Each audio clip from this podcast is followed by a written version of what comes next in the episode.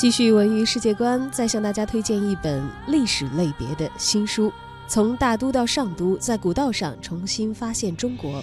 作者罗新。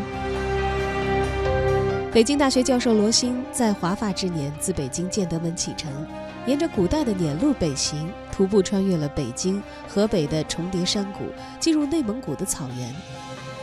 行于田野山谷之间，他一步一步走完了四百五十公里的山川河流，抵达上都，完成了他十五年前的夙愿。一场关于历史、关于当下、关于自我的探寻也由此展开。作者罗新，新经典文化系列新书《历史探访类》，从大都到上都，在古道上重新发现中国。我